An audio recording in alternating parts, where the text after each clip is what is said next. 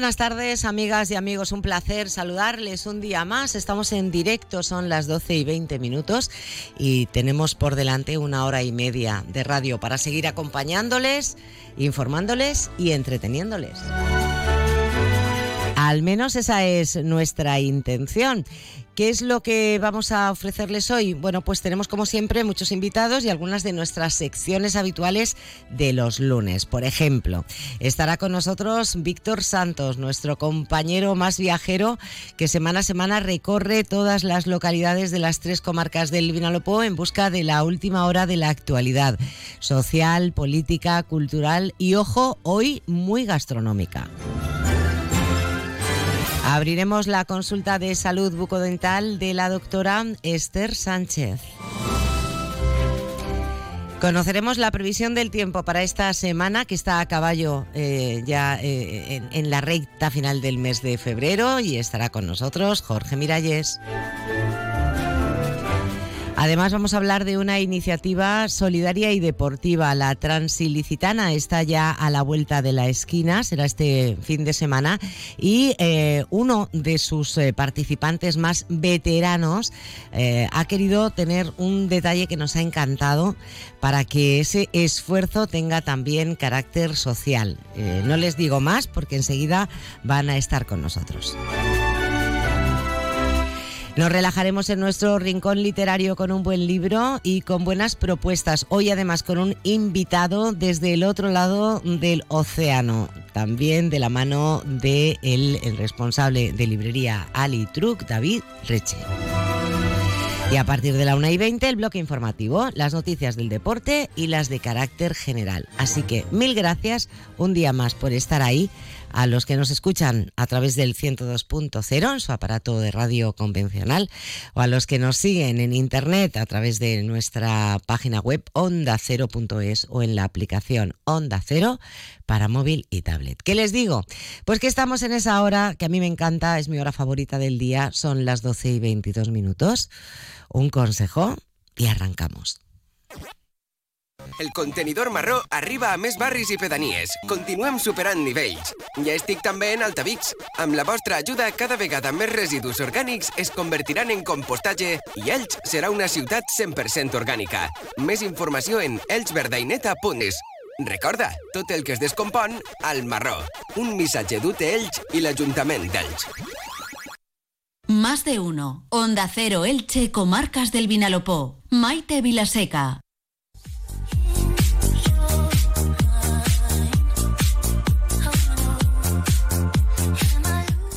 Pues estamos ya en puertas, últimos preparativos para la Transilicitana, una prueba de deporte extremo que se ha convertido en un clásico del calendario de los runners de todo nuestro país y que se celebra el próximo fin de semana. Así que 24 y 25 de febrero eh, tendrá lugar esta prueba. 24 horas recorriendo lo largo y ancho del término municipal de Elche, bien sea corriendo, bien sea a pie. La transilicitana mueve muchísimo a, como digo, runners y eh, amantes del deporte y de, la montaña, no solo ya de nuestra provincia. Hoy les vamos a contar una de ellas, la que ha promovido César López, corredor de eh, trail running y policía local de Elche. Además, un hombre muy activo en redes sociales, sobre todo a través de su perfil de Instagram, eh, césar.l P.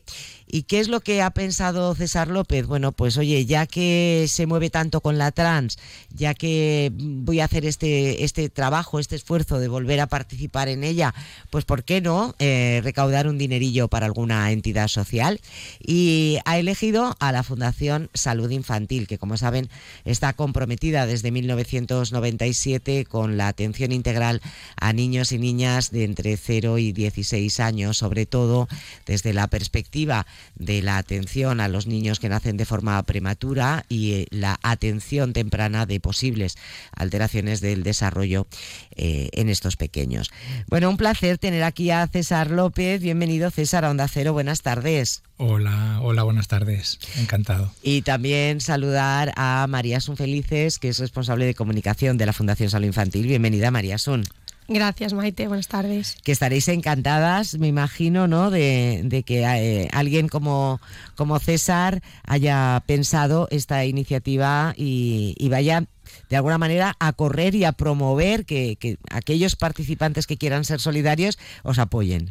Sí, sí, totalmente. Desde la Fundación le damos las gracias a César. La verdad es que la iniciativa la cogimos con, con gran alegría porque al final eh, este tipo de eventos, sobre todo locales, eh, aparte del dinero que se consigue, que siempre es bienvenido, eh, a nivel de visibilidad a nuestra entidad le viene, le viene genial y es una gran ayuda. Bueno, pues vamos contigo, César. Cuéntanos primero cómo surge esta iniciativa y, y, bueno, cuáles son los mayores desafíos que anticipas ya al correr una carrera de 102 kilómetros como es la Trans. Pues es una carrera que es de casa que me encanta correr todos los años y motiva mucho porque tienes a tu gente aquí animándote. Y en la carrera de larga distancia, pues son muchas distancias, hay que entrenar muchísimo y es muy constante todos los días prácticamente. Y hay que compaginar todo, hay que compaginar la familia, el trabajo y, y todo ese esfuerzo diario. Entonces, eh, cuando tú estás corriendo, hay subidones y hay bajones y en los momentos malos, pues tienes que sacar energía para, acabar una prueba de estas características.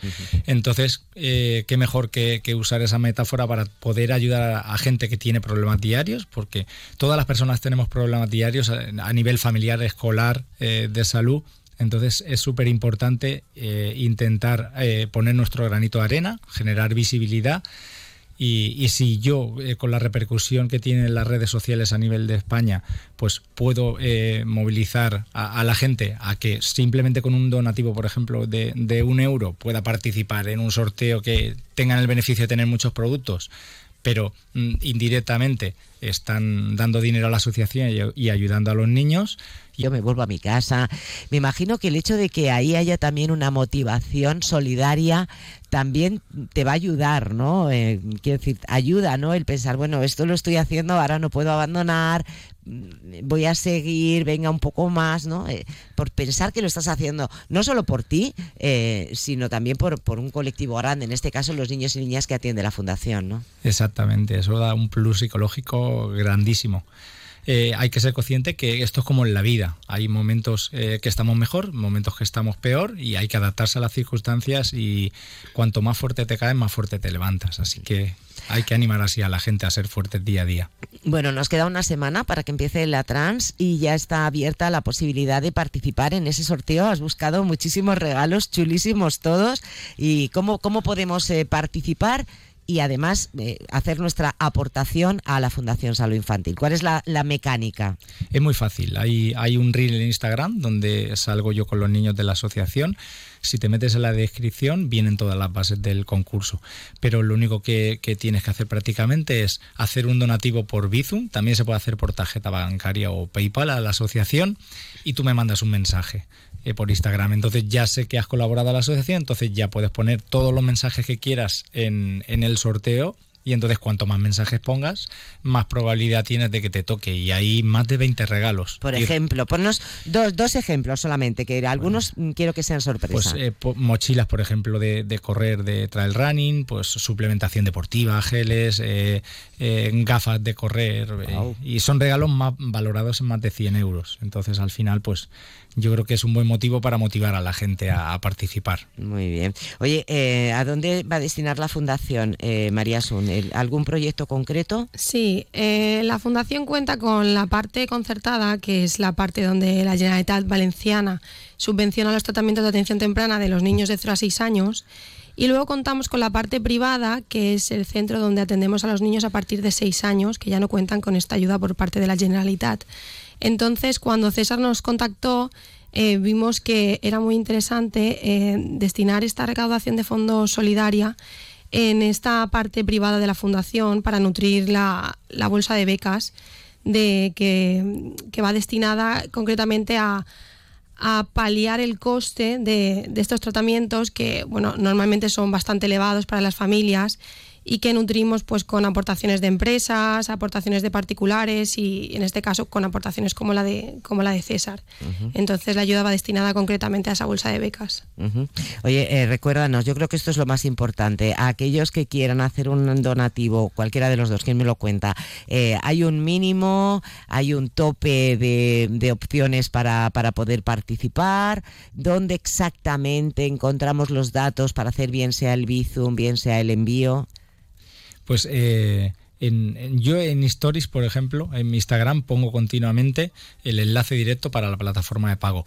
Pero en, el Instagram de la, de la Fundación Salud Infantil, directamente arriba, en su biografía, hay un enlace directo que pasa a su página web y donde pone lo, el apartado de donación. Es así de fácil. Es facilísimo entonces, ¿no, María Está muy fácil.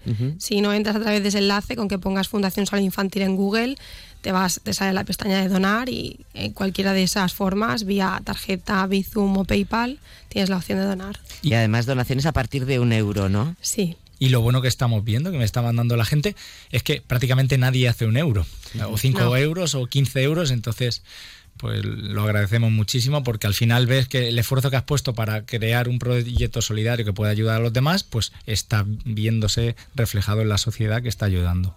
¿Cuántas veces has corrido tú la, trans, César? Pues con esta serán cuatro veces. He corrido tres veces y, bueno, en buena posición.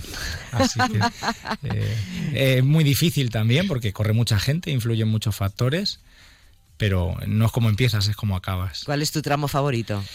Pues eh, el final, porque es el más montañero, a partir de, del pantano, que es el kilómetro 80, y son 20 kilómetros en los que ahí hay que darlo todo. Y no sé qué pasa, que, que los primeros 50 kilómetros me encuentro normal, pero es como que los últimos 50 es como un subidón, que parece que hayas cogido energía y acabes de empezar la carrera. Supongo que será por correr en casa. ¿En cuántas horas has hecho tu mejor tiempo? El año pasado que quedé de primer corredor local en 9 horas 36. Madre mía. A ver, que eh, intento hacer un cálculo mental. Eso es... Te lo explico un poco. Explícamelo, sí. Eh, el ritmo, más o menos sumando el desnivel, que son unos 1.300 positivos en 102 kilómetros, sale a 5.36 el kilómetro. Si tú, por ejemplo, te empiezas a correr en llano, ya, ya 5 es un buen ritmito. Pues a 5.36 te sale la media. Cuando vas hacia arriba, pues lo mismo vas a 6,5 y medio y cuando vas en llano vas a 4.40. Quiere decir que tú no paras excepto eh, algún punto de habituallamiento, pero lo que es parar en ningún momento. 30 eh, segundos, un minuto en cada habituallamiento, que está a unos 10 kilómetros aproximadamente, hay algunos que a 5. Pero bueno, eh, gran parte de ese mérito lo tiene mi mujer y, mis hijos que están en los habituallamientos y me lo tienen todo preparado y, enseguida que llego me dan la comida, los ánimos y eso es una energía tremenda cada 10 kilómetros. Oye, no sé qué te parece si desvelamos para, el final, ya casi última pregunta, una pequeña sorpresa. Eh, porque has venido muy bien acompañado, bueno, los dos, pero especialmente eh, tenemos aquí a un jovencito. Sí. Hola, ¿cómo te llamas tú? César. César también, como el papá. ¿Y tú estás ahí en los controles de habituallamiento? Sí, con mi hermana y mi madre. Y cuando, y cuando ves llegar, tú te acuerdas del año pasado seguro, porque ¿qué años tienes tú ya? ¿Diez? Yo sí, diez. Entonces, ¿tú recuerdas el año pasado cuando viste llegar a papá al control en el que estabas tú de habituallamiento? Sí. ¿Cómo le viste? ¿Bien? Estaba un poco cansado, pero iba bien. Vale. ¿Y a ti te gusta esto del running? ¿Te, te mola o no? Sí, a mí me gusta mucho el fondo. Los sprint no tanto, pero el running está bastante bien. ¿Y haces algún otro deporte en el colegio? En el colegio no, pero en mi pedanía yo juego en un equipo de fútbol. Ah, en la valla. Sí. Y allí es donde vas al cole también. También. Muy bien. Pues oye, que me ha encantado conoceros y, sobre todo que saber que hay, hay futuro, ¿no? Quiere decir que hay, hay un relevo generacional también en esto del running. Sí, eh, está claro que tenemos que generar eh, eh, una base a, a, los niños, sean nuestros hijos o no, pero que, que, sean solidarios y que sean buenas personas y si haces el bien, te revierte el bien. Eso me lo decía mi hijo. Dice, tengo un refrán esta mañana. Y dice, si haces cosas buenas, recibirás cosas buenas. Qué bonito. no, nos lo vamos a comer. Llévatelo, mira, llévatelo, porque si no nos lo vamos a quedar aquí de colaborador del programa para siempre. Pues ya lo saben, eh, si usted eh, tiene pensado correr la, Transilicitana eh, o simplemente quiere bueno, colaborar con, la Fundación Salud Infantil y, y, apoyar esta iniciativa de César López, el año pasado fue el mejor corredor local clasificado en esta prueba recorrió eh, todos los 105 eh, kilómetros en tan solo nueve horas. Bueno, pues eh, únanse a este movimiento de deporte solidario eh, a través de la Fundación Salud Infantil, en su cuenta de Instagram, también en el Instagram de, César López. Eh, van a encontrar la forma para hacer un pequeño donativo. Todo lo que se recaude irá destinado a nutrir esa bolsa de becas para los costes de los tratamientos de los niños y niñas mayores de seis años que atiende la Fundación. María, son felices. Muchas gracias. Un abrazo. A ti, Maite, un abrazo. Y a los dos, César. me ha encantado teneros aquí buena trans, ¿eh? tanto en el control de habituallamiento como en la carrera. Enhorabuena, gracias.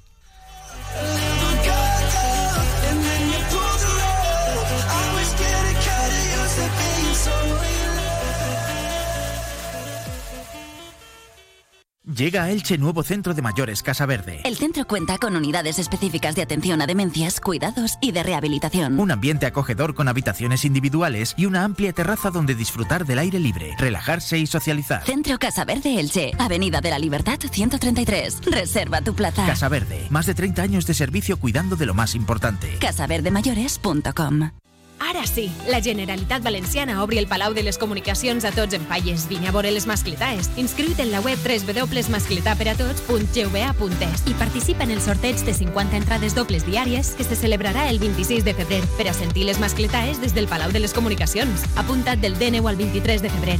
Generalitat Valenciana. Más de uno Elche, Comarcas del Vinalopó. Onda Cero.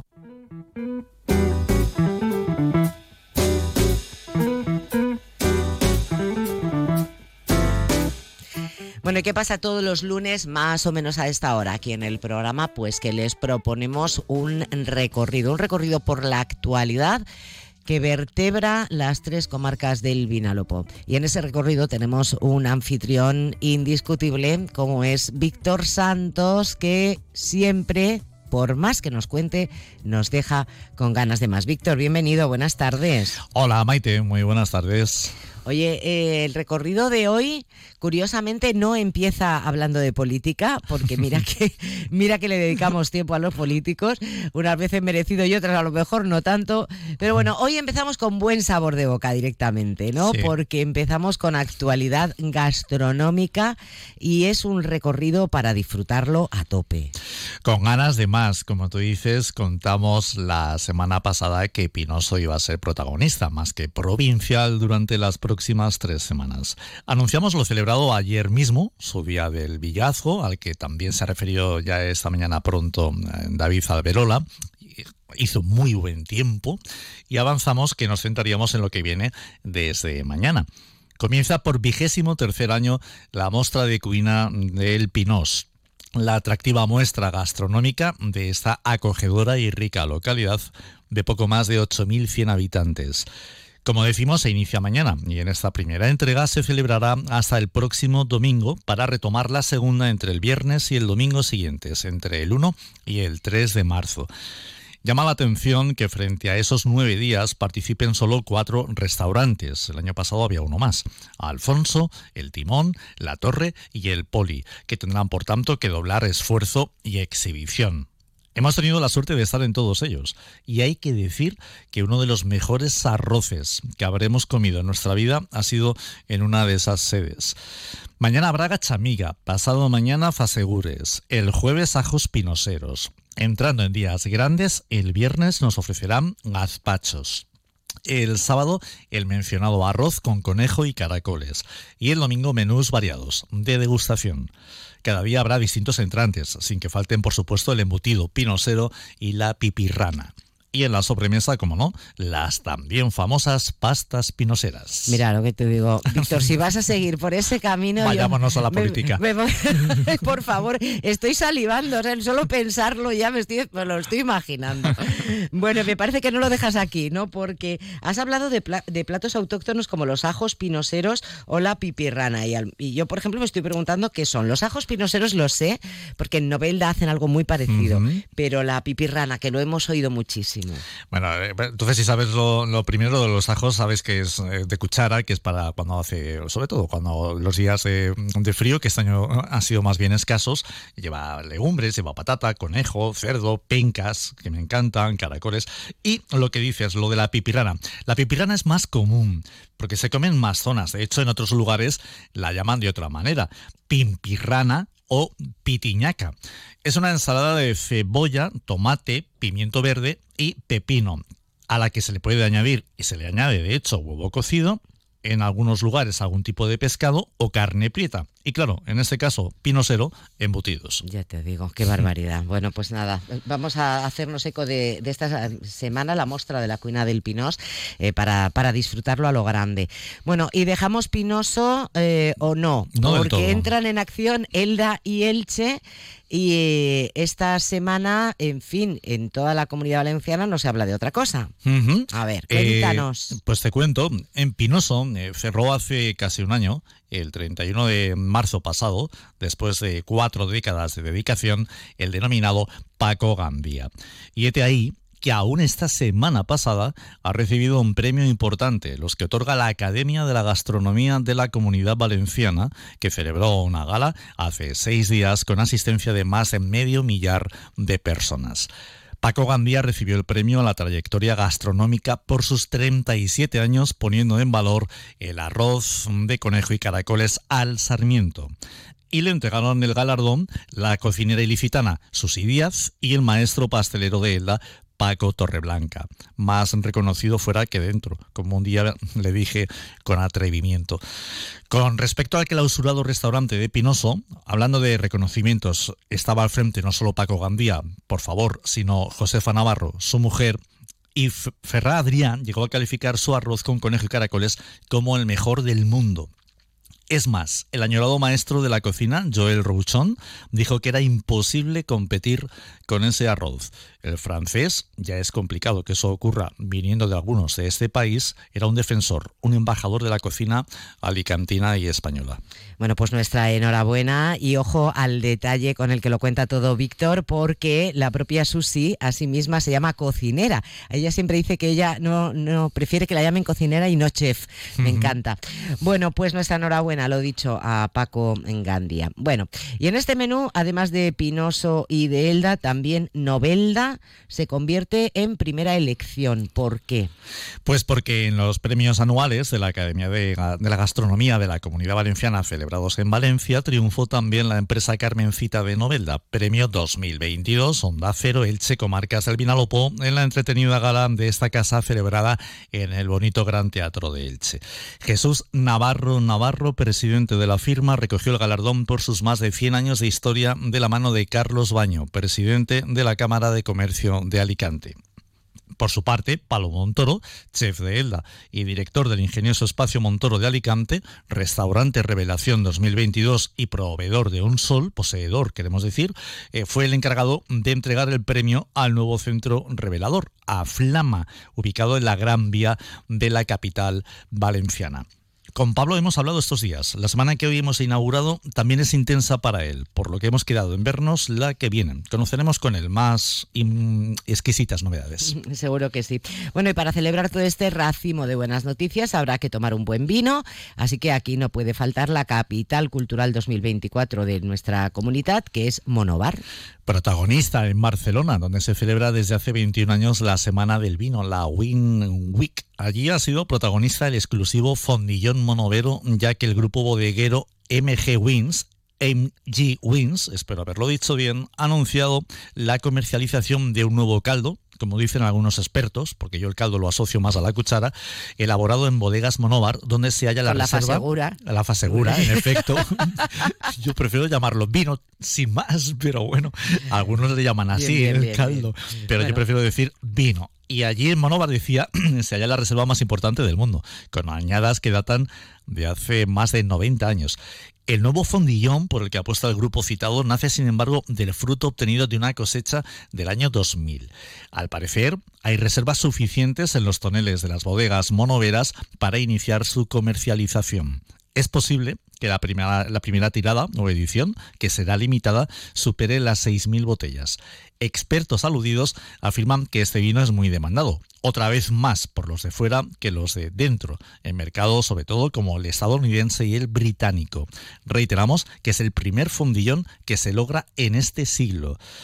Algo vería desde el aire el presidente de la empresa MG Wins, porque se trata de Luis Miñano, expresidente ejecutivo de la compañía de helicópteros Inaer, que decidió convertirse en productor de vino y aceite y que cuenta con terrenos en León, Albacete, Almansa, Murcia y Alicante, donde fijó sus oficinas y sede en 2014. Bueno, pues la verdad es que con 6.000 botellas ese fondillón cuando salga se convertirá en un auténtico lujo gourmet. ¿eh? Además, de verdad, en un gran regalo, sin duda. luego. Mm. Bueno, pues estaremos muy pendientes, ya nos contarás cuando en cuanto salga. Si acaso, Vale. por si podemos permitirnoslo, que no lo sé, pero por Mejor que contarlo, te la, la- te la traigo directamente. Bueno, bueno.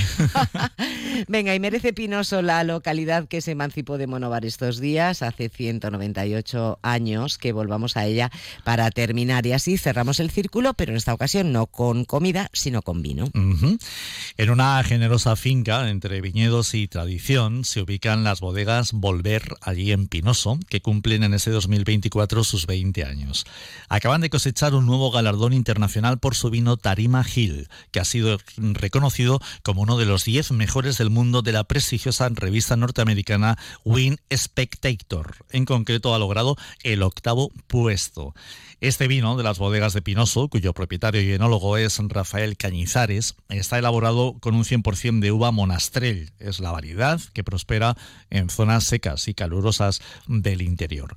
Hemos comprobado con cierta simpatía que muchos locales de los llamados de moda en la costa se pide mucho este blanco, el blanco Tarima Gil. Algo habrá. Algo bueno, algo bueno sabrá.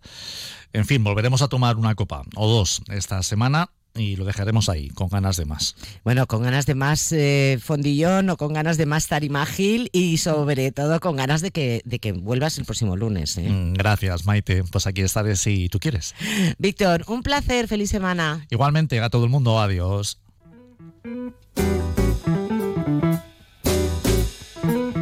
Y ahora que ya Víctor Santos nos ha puesto al día de todo lo que se cuece en nuestro territorio y en nuestras comarcas, ¿qué les parece si tras un consejo abrimos nuestra consulta de salud bucodental? Llega la doctora Esther Sánchez.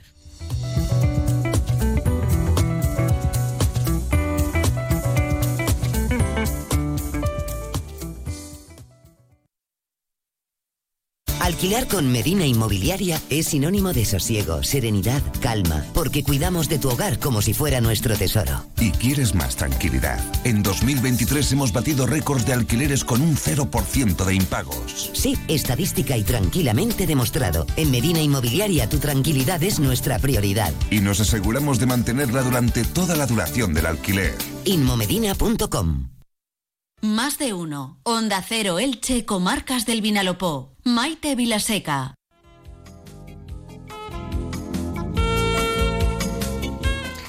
Y ha llegado el momento de abrir nuestra consulta de salud bucodental. Eh, llevamos muchos años contando con la doctora Esther Sánchez. ¿Y por qué? Bueno, aquellos que la escuchan cada semana, pues eh, no hace falta que ni que se lo planteen, pues porque siempre nos habla claro de, de cómo tenemos que mejorar para cuidar nuestra boca. Pero cuando ya hay un problema, también nos habla claro de las soluciones.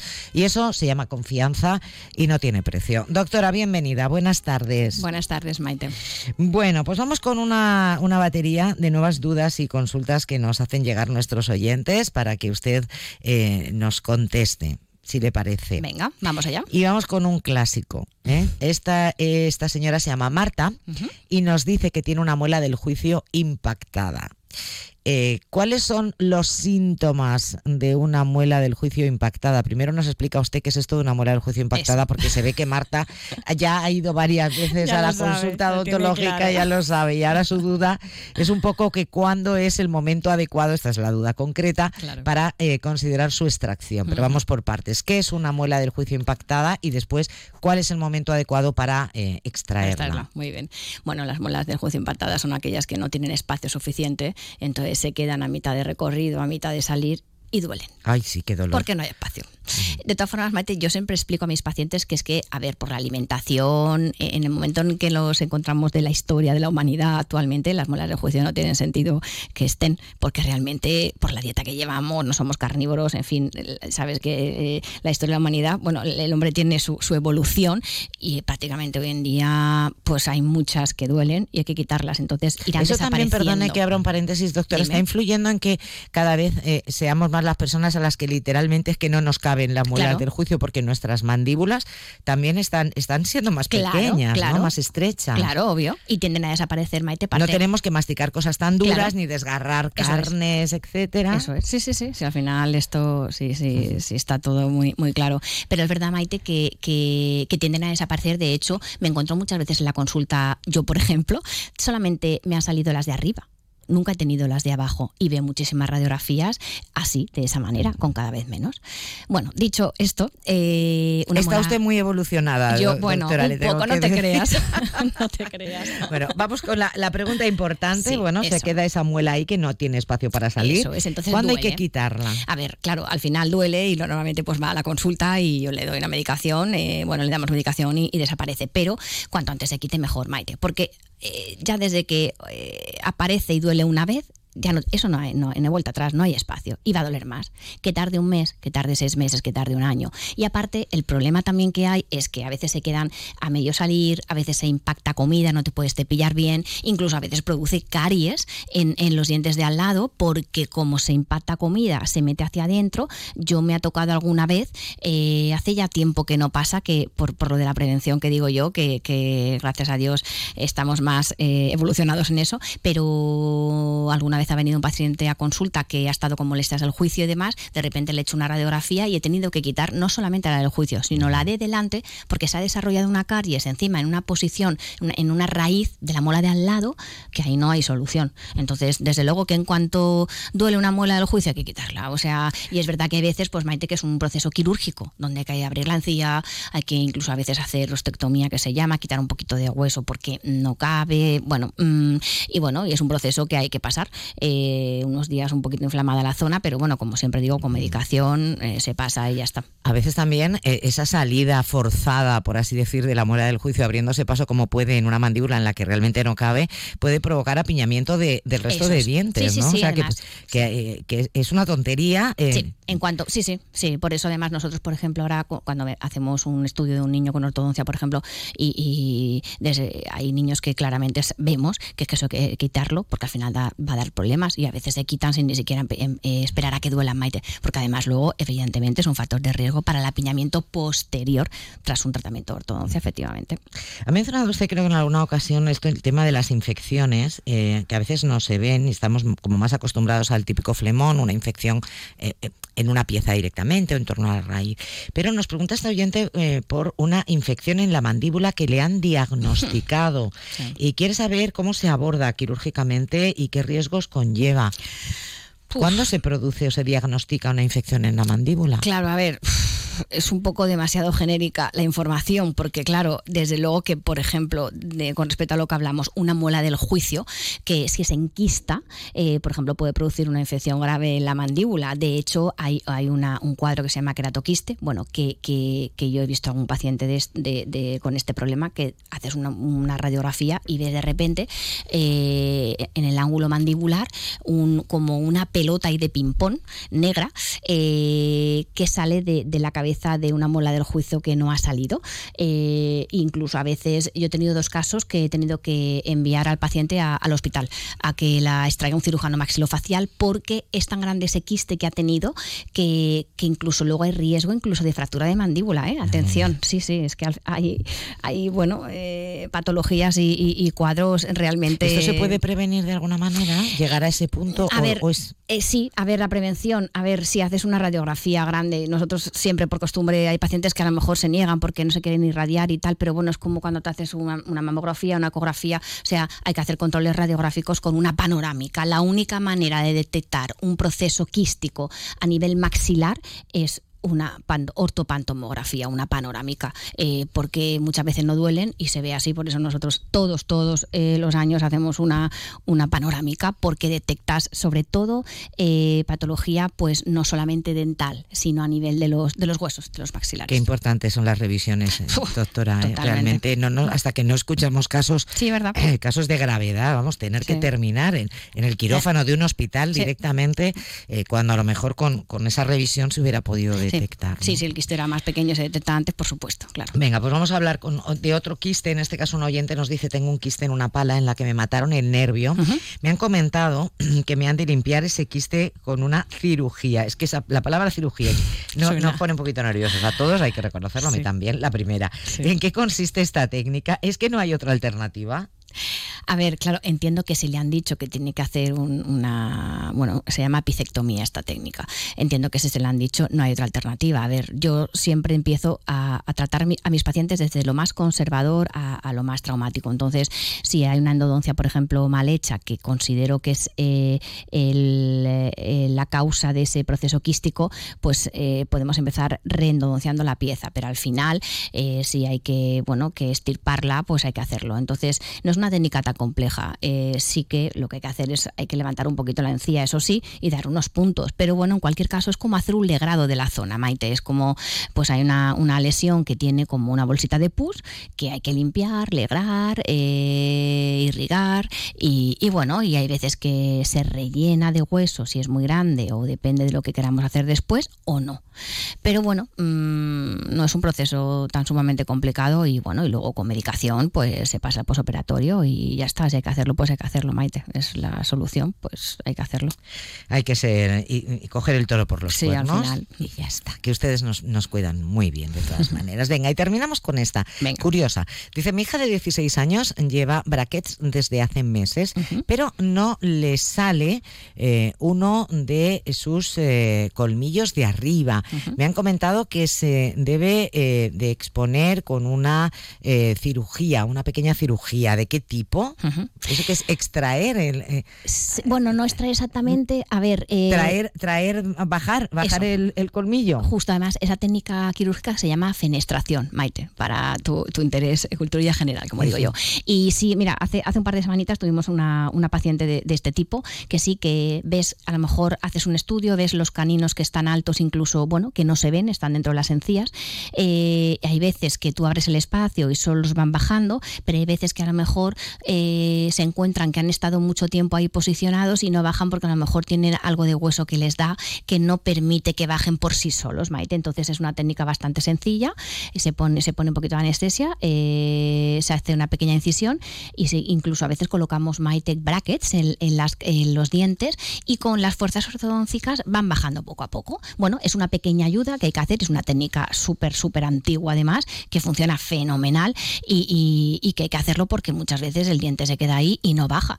Y, el niño está con ortodoncia puesta, todo alineado, todo perfecto, pero bueno, pues hay que eso ayudarle un poquito y, y ya está, no es nada complicado se, trae el, colmillo a su sí, sitio. Poquito a poco, con fuerzas ortodónticas, y va al sitio en, pocos meses. Sí. bueno. bueno, pues una, buena noticia para terminar la consulta de hoy. Ya saben que los lunes está la doctora Esther Sánchez aquí en, nuestro programa en Onda Cero, pero que ustedes la tienen a su disposición junto a su maravilloso equipo. Siempre insisto, porque realmente desde que uno entra por la puerta, mm, con más miedo, con menos miedo, mm, se siente como en casa. Así que importantísimo con ese concepto Beauty Dentistry esa salud bucal entendida como un todo. ¿En dónde? Pues en sus dos clínicas, en Elche, Camino, en la calle Camilo Flamarión, en pleno centro de la ciudad, número 28, en el Altete, en la calle Valencia 16. Eh, siempre, perdón, en su página web Clínicas Esther Sánchez y en el teléfono para pedir cita 96 666 13 38. Doctora, mil gracias y hasta el próximo lunes. A vosotros, Maite. Siempre gracias.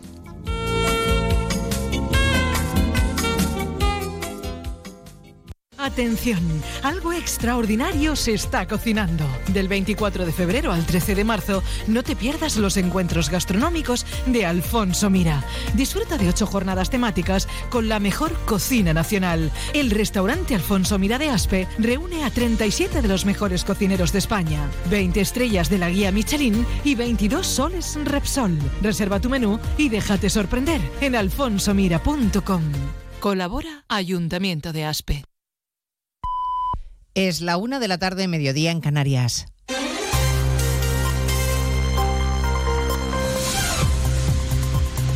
Noticias en Onda Cero.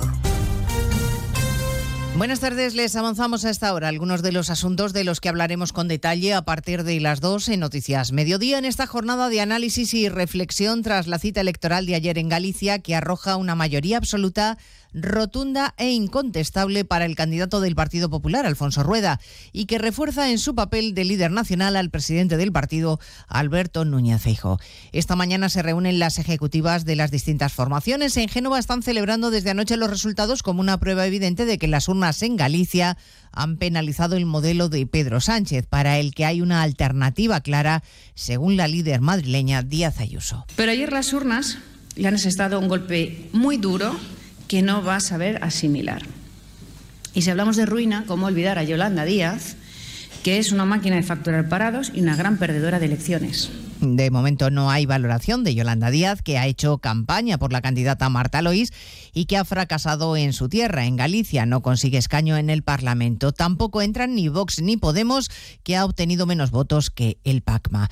En Ferrat tampoco hay muchas ganas de fiesta porque el candidato Besteiro ha cosechado los peores resultados de la historia para el PSDG. Se ha desplomado hasta quedarse con solo nueve escaños en el Parlamento, por debajo del BNG de Ana Pontón, que se confirma como la líder de la oposición en Galicia. Admite que no se ha producido el vuelco electoral que esperaban, pero asegura que no hay motivo para la decepción. Santiago Marta Rodríguez. En la primera reunión de la ejecutiva del BNG, Ana Pontón ha asegurado que el nacionalismo se ha convertido en la alternativa al Partido Popular. BNG alternativa indiscutible ao Partido Popular. Somos a forza política capaz de disputarlle esa hegemonía ao PP. El BNG entiende que frente a su campaña electoral, el Partido Popular ha realizado una campaña del miedo. 25 diputados, ha dicho Ana Pontón, para construir la alternativa. A partir de las 2 de la tarde estaremos en Bruselas, a donde viaja hoy la viuda del opositor Alexei Navalny, la viuda del opositor ruso, para reunirse con los ministros de Exteriores de los 27. Antes de ese encuentro ha difundido un vídeo en el que asegura que no dejará de luchar por una Rusia libre. Quiero que mis hijos vivan en una Rusia como la que imaginó Alexei Navalny y construirla con ustedes. Una Rusia llena de justicia y de dignidad. El ministro español de Exteriores, José Manuel Álvarez, dice sentirse conmocionado por la muerte de Navalny y el jefe de la diplomacia comunitaria, Josep Borrell, aboga directamente por sancionar a Putin. Siempre hay margen y siempre hay gente que merece ser sancionada. Lo importante es lanzar un mensaje de apoyo a la posición política en Rusia. Mucha gente ha sido detenida este fin de semana en Rusia al participar en demostraciones de protesta por la muerte de Navalny. El Kremlin sigue dilatando la investigación y continúa sin permitir a la familia tener acceso al cuerpo del Navalny, según sus familiares, para que los efectos del veneno con el que podrían haberle asesinado ya no pueda detectarse. En la localidad madrileña de Getafe ha muerto un menor de 14 años tras ingerir una bebida energética que contenía unos 2 gramos de la conocida como cocaína rosa o tusi, una mezcla de sustancias que resultó ser letal. La policía investiga lo sucedido como un homicidio. Madrid, Marta Morueco. Según las primeras investigaciones, la víctima y dos amigos quedaron con otros jóvenes que habían conocido a través de una red social. Estos chavales metieron en una lata la droga sin que el menor y sus amigos se percataran. Después de ofrecérsela, huyeron por el metro y colgaron un vídeo en las redes sociales contando lo que habían hecho y mofándose del menor. A los minutos de ingerir la bebida, el chico cayó al suelo a causa de una intoxicación mortal. Los sanitarios que le atendieron tan solo pudieron confirmar el fallecimiento. El fiscal de menores ha asumido la investigación. La semana que hoy comienza promete ser de nuevo semana de tractoradas y movilizaciones agrarias en la calle. Se anuncia el miércoles protesta en Madrid, donde esperan concentrar cientos de tractores. Y ha habido marchas hoy en Andalucía, en La Rioja o Baleares. Allí hay casi 300 tractores a esta hora recorriendo las calles de Palma, Baleares. María Cortés. Las protestas de los agricultores de Mallorca han superado todas las expectativas. En estos momentos unos 300 tractores están recorriendo las calles del centro de Palma, un centenar más de lo previsto. Se dirigen hacia la delegación del gobierno para entregar sus reivindicaciones. Cada día, Cada día está peor la situación. Los precios son más malos. Vivimos de las subvenciones y no tocaría ser así. Pero es que el campo no es sostenible y no puede ser. Defender el campo balear y reivindicar mejoras urgentes que ayuden a salir de la grave crisis en la que se encuentra el sector es el clamor de los payeses de las islas. Pues de todo ello hablamos en 55 minutos cuando contemos toda la actualidad de esta mañana de lunes 19 de febrero. Elena Gijón, a las 2, Noticias Mediodía. De nuevo, buenos días España. Protagonista, Luis del Olmo. Luis del Olmo era un enamorado de su trabajo. Protagonistas nosotros en acción. Abrió un camino que todos hemos seguido. Le he respetado y le respetaré siempre. Información, opinión, entretenimiento. Para la radio cambiar es más que vivir. Sus principales virtudes yo creo que es sin duda la innovación, la independencia. Una parte de lo que entendemos por radio se la inventó Luis del Olmo. Te agradezco que recuerdes la historia de protagonistas. Una serie documental escrita y dirigida por Diego Forte. El mérito es de ustedes, amigos oyentes. Cada lunes, un nuevo capítulo de este podcast en la web y en la app de Onda Cero.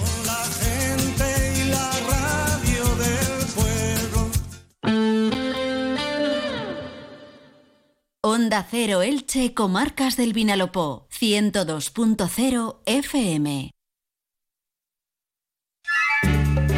¿Eres profesional de la construcción y buscas trabajar en una empresa con gran proyección de futuro? Este es tu trabajo. Inframed, empresa líder en la provincia de Alicante en rehabilitación de edificios y restauración de fachadas, busca personal cualificado para incorporarse a sus proyectos. Si tienes experiencia como oficial de albañilería, estucador o pintura y quieres formar parte de una empresa seria y líder en el sector de la construcción, contacta con Inframed.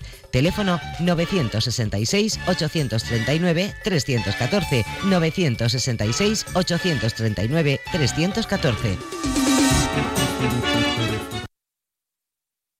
Electrofred les ofrece la previsión del tiempo para las próximas horas en Elche Comarca.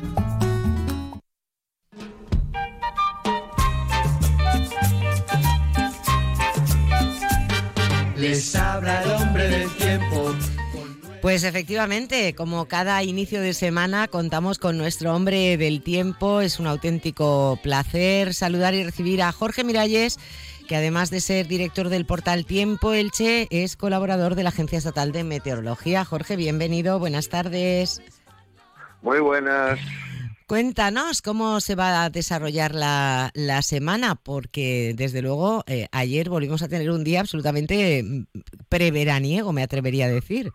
Sí, sí, primaverales, pues, pues más de lo mismo. Eh, hoy han bajado un poquito las temperaturas, está un poquito el día un poco más fresco, pero mañana volverán, volverán a subir. Eh, mañana en un día, bueno, que va a ser difícil encontrar alguna nube. La mínima rondará los 10 grados, igual que hoy. Las máximas van a irse a los 21 22, con brisas suaves marinas en, en las horas centrales. Eh, el miércoles una jornada similar, unas máximas en torno a los 21-22, quizá alguna, alguna nube alta para acompañar, pero días muy tranquilos y muy estas. Quizá la novedad vendría de cara al jueves, eh, que tendríamos algo de viento de poniente, eh, no pasará de moderado, pero va a hacer subir bastante las temperaturas. Seguramente en la jornada del jueves alcanzaremos los 25 o 26 grados. Ah, a partir del viernes bajan bastante y el fin de semana se ve bastante fresquito, incluso algo frío y parece que va a venir con bastante viento. Pero bueno, faltan días, ahí ya vamos a ver. De momento lo clarito es que vamos a tener unos días muy tranquilos, primaverales, y el jueves un ascenso destacado de las temperaturas.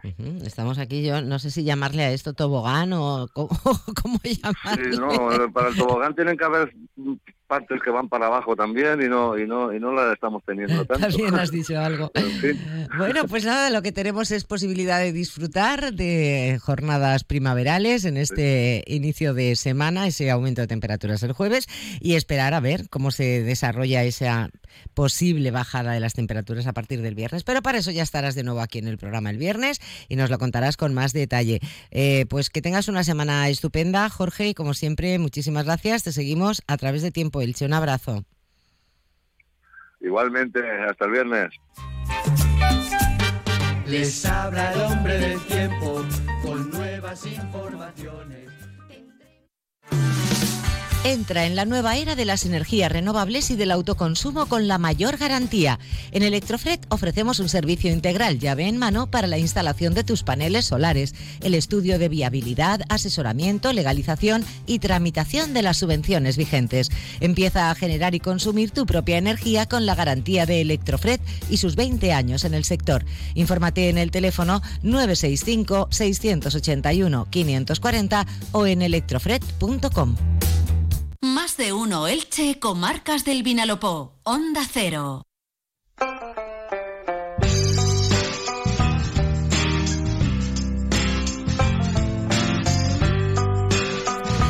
La una y diez minutos, ahora que ya sabemos que vamos a seguir disfrutando de días primaverales, pues eh, recibimos en el estudio a David Reche. Llega desde Librería Litruc a este rincón literario en el que nos relajamos y pasamos un rato la mar de agradable cada lunes. David, bienvenido, buenas tardes. Hola Mete, buenos días antes de comer, ¿qué tal?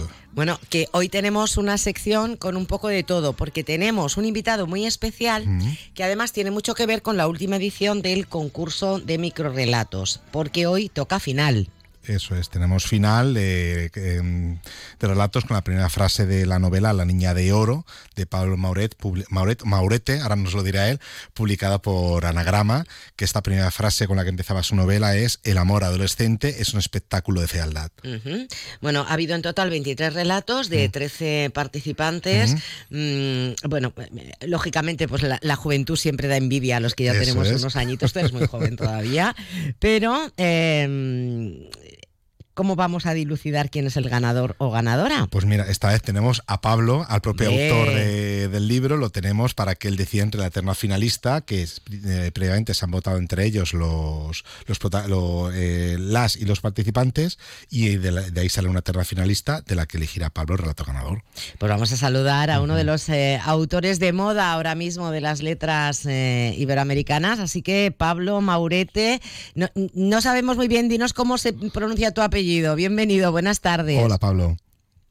Hola, ¿qué tal? Buenas tardes, muchas gracias. Se pronuncia Moret, es un apellido francés, de ah, hecho. Moret. Mira, tenía razón David. ¿eh? David había apostado porque era francés y yo decía, yo, ¿podría ser de origen italiano? No. No es Moret. Eh, Pablo, cuéntanos eh, qué es para ti La Niña de Oro, cómo estás viendo el éxito que está teniendo tu novela a ambos lados del océano. Muy sorprendido, la verdad, tengo que ser sincero. Jamás, uno jamás se puede, se, se, imagina, al menos a mí me pasa, jamás me imagino que mis, mis, mis elucubraciones cuando estoy solo escribiendo después puedan llegar a, a divertir, a gustar, a, entusiasmar a los demás. Así que siempre una sorpresa encontrarse con respuestas positivas. ¿no? Para mí la escritura es como un, casi como un juego, como cuando uno es chico y juega con sus juguetes y es algo muy íntimo y muy solitario y, bueno, y de pronto que eso salga al mundo y que tenga una buena acogida es, es bastante eh, impresionante, me impresiona. Mira, a mí fue el comercial de la distribuidora que distribuye Anagrama en esta zona de España quien me dijo, tienes que leer este libro. A mí me ha gustado mucho, me lo leí rapidísimo y, a mí efectivamente mm, acertó conmigo el comercial de la distribuidora y me, me gustó mucho y por eso decidí eh, recomendarlo y que fuera el libro del concurso y, y la forma en que te estás inmerso en Buenos Aires, em, te transporta mucho allí, es, una novela muy, muy porteña en el lenguaje y, Buenos Aires es protagonista de, la novela, pero al mismo tiempo eh, la trama y las evoluciones de, la protagonista Silvia Rey por, allí en esta investigación y cómo vas abriendo por todas partes hilos y, su trama, bueno, más que sus tramas, em, em, muchas eh, dilataciones hacia todas partes. Muchas gracias, David. Me aprecio muchísimo tu lectura. Es, sí, yo, yo, me, yo soy porteño Em, pero no vivo en Buenos Aires hace 20 años ya. O sea que es, una, es una Buenos Aires un poco inventada, es una Buenos Aires eh, nostálgica del recuerdo. Eh, bueno, es una Buenos Aires literaria, ¿no es cierto? En ese, en, ese sentido también. Y, bueno, pero, eh, por otro lado, inevitable, porque cada vez que, que me siento a escribir, los mundos que surgen, surgen siempre en esa Buenos Aires de mi pasado, de mi, de mi juventud.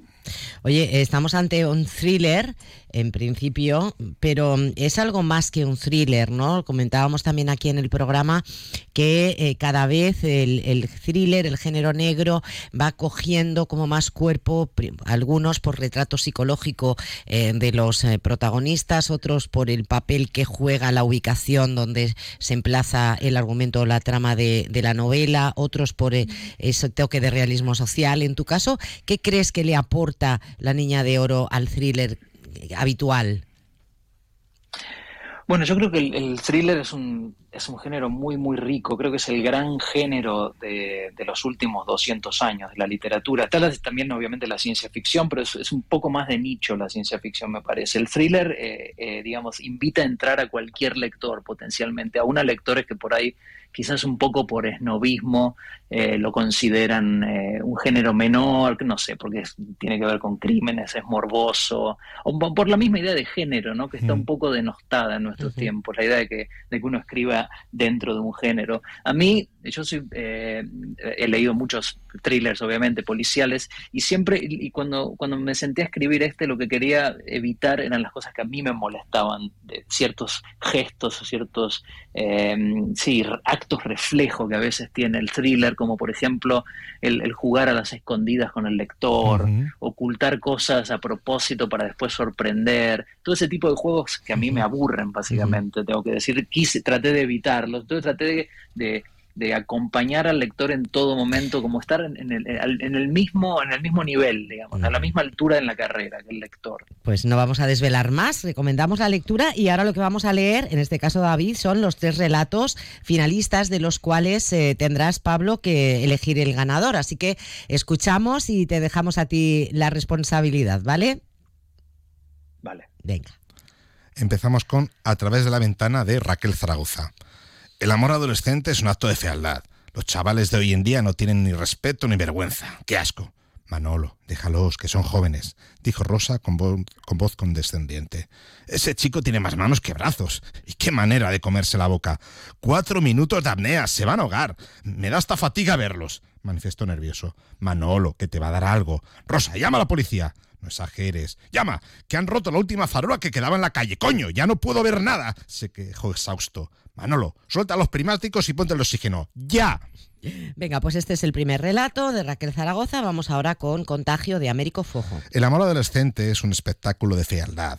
Verlos caminar, las manos transpiradas, aferradas entre sí, como buscando un apoyo firme a una realidad que ellos creen conocer. La marcha oscilante, lenta, deteniéndose cada tanto, mirándose estúpidamente a los ojos con un amor que no necesita palabras para expresarse. Espantosa exhibición de inmadurez. Se besan en la calle, desvergonzados. Oye, para un poco, que la envidia no es buena y quizá deberíamos imitarlos. Ven, toma mi mano y salgamos a caminar. Tal vez con suerte nos contagiemos. Y el tercer relato, experiencia de Silvia Espina. El amor adolescente es un espectáculo de fealdad. Así piensa el maduro profesor de geología y química de uno de los colegios más importantes de la ciudad, mi esposo. Como no comparto su opinión, ya que a mí me gratifica y enternece ver a dos chicos enamorados exhibiendo ese amor a los cuatro vientos, este tema es motivo de constantes discusiones. Mi sexto sentido y mi experiencia no tardaron en descubrir que el muy cabrón se está viendo con una de sus alumnas. Bueno, pues ahora la responsabilidad es tuya, Pablo. Qué responsabilidad. Me gustan mucho los tres. Muy difícil, muy difícil. Y creo que los tres captaron muy bien esa idea que, eh, que, es algo que decía Dalí, que dijo Dalí al menos una vez, que dijo, lo peor de la juventud de hoy en día es que yo no formo parte de ella. Claro. Eh, pero tengo que eh, tristemente hay que elegir uno de tres y voy a elegir a través de la ventana el primero, que me pareció muy divertido, muy ágil y muy literario a la vez. Pues mira, teníamos eh, dos de tres opciones de que fuera un argentino quien se vea el premio, porque Américo y Silvia son de Argentina, aunque viven aquí en Alicante, y se le ha llevado Raquel Zaragoza.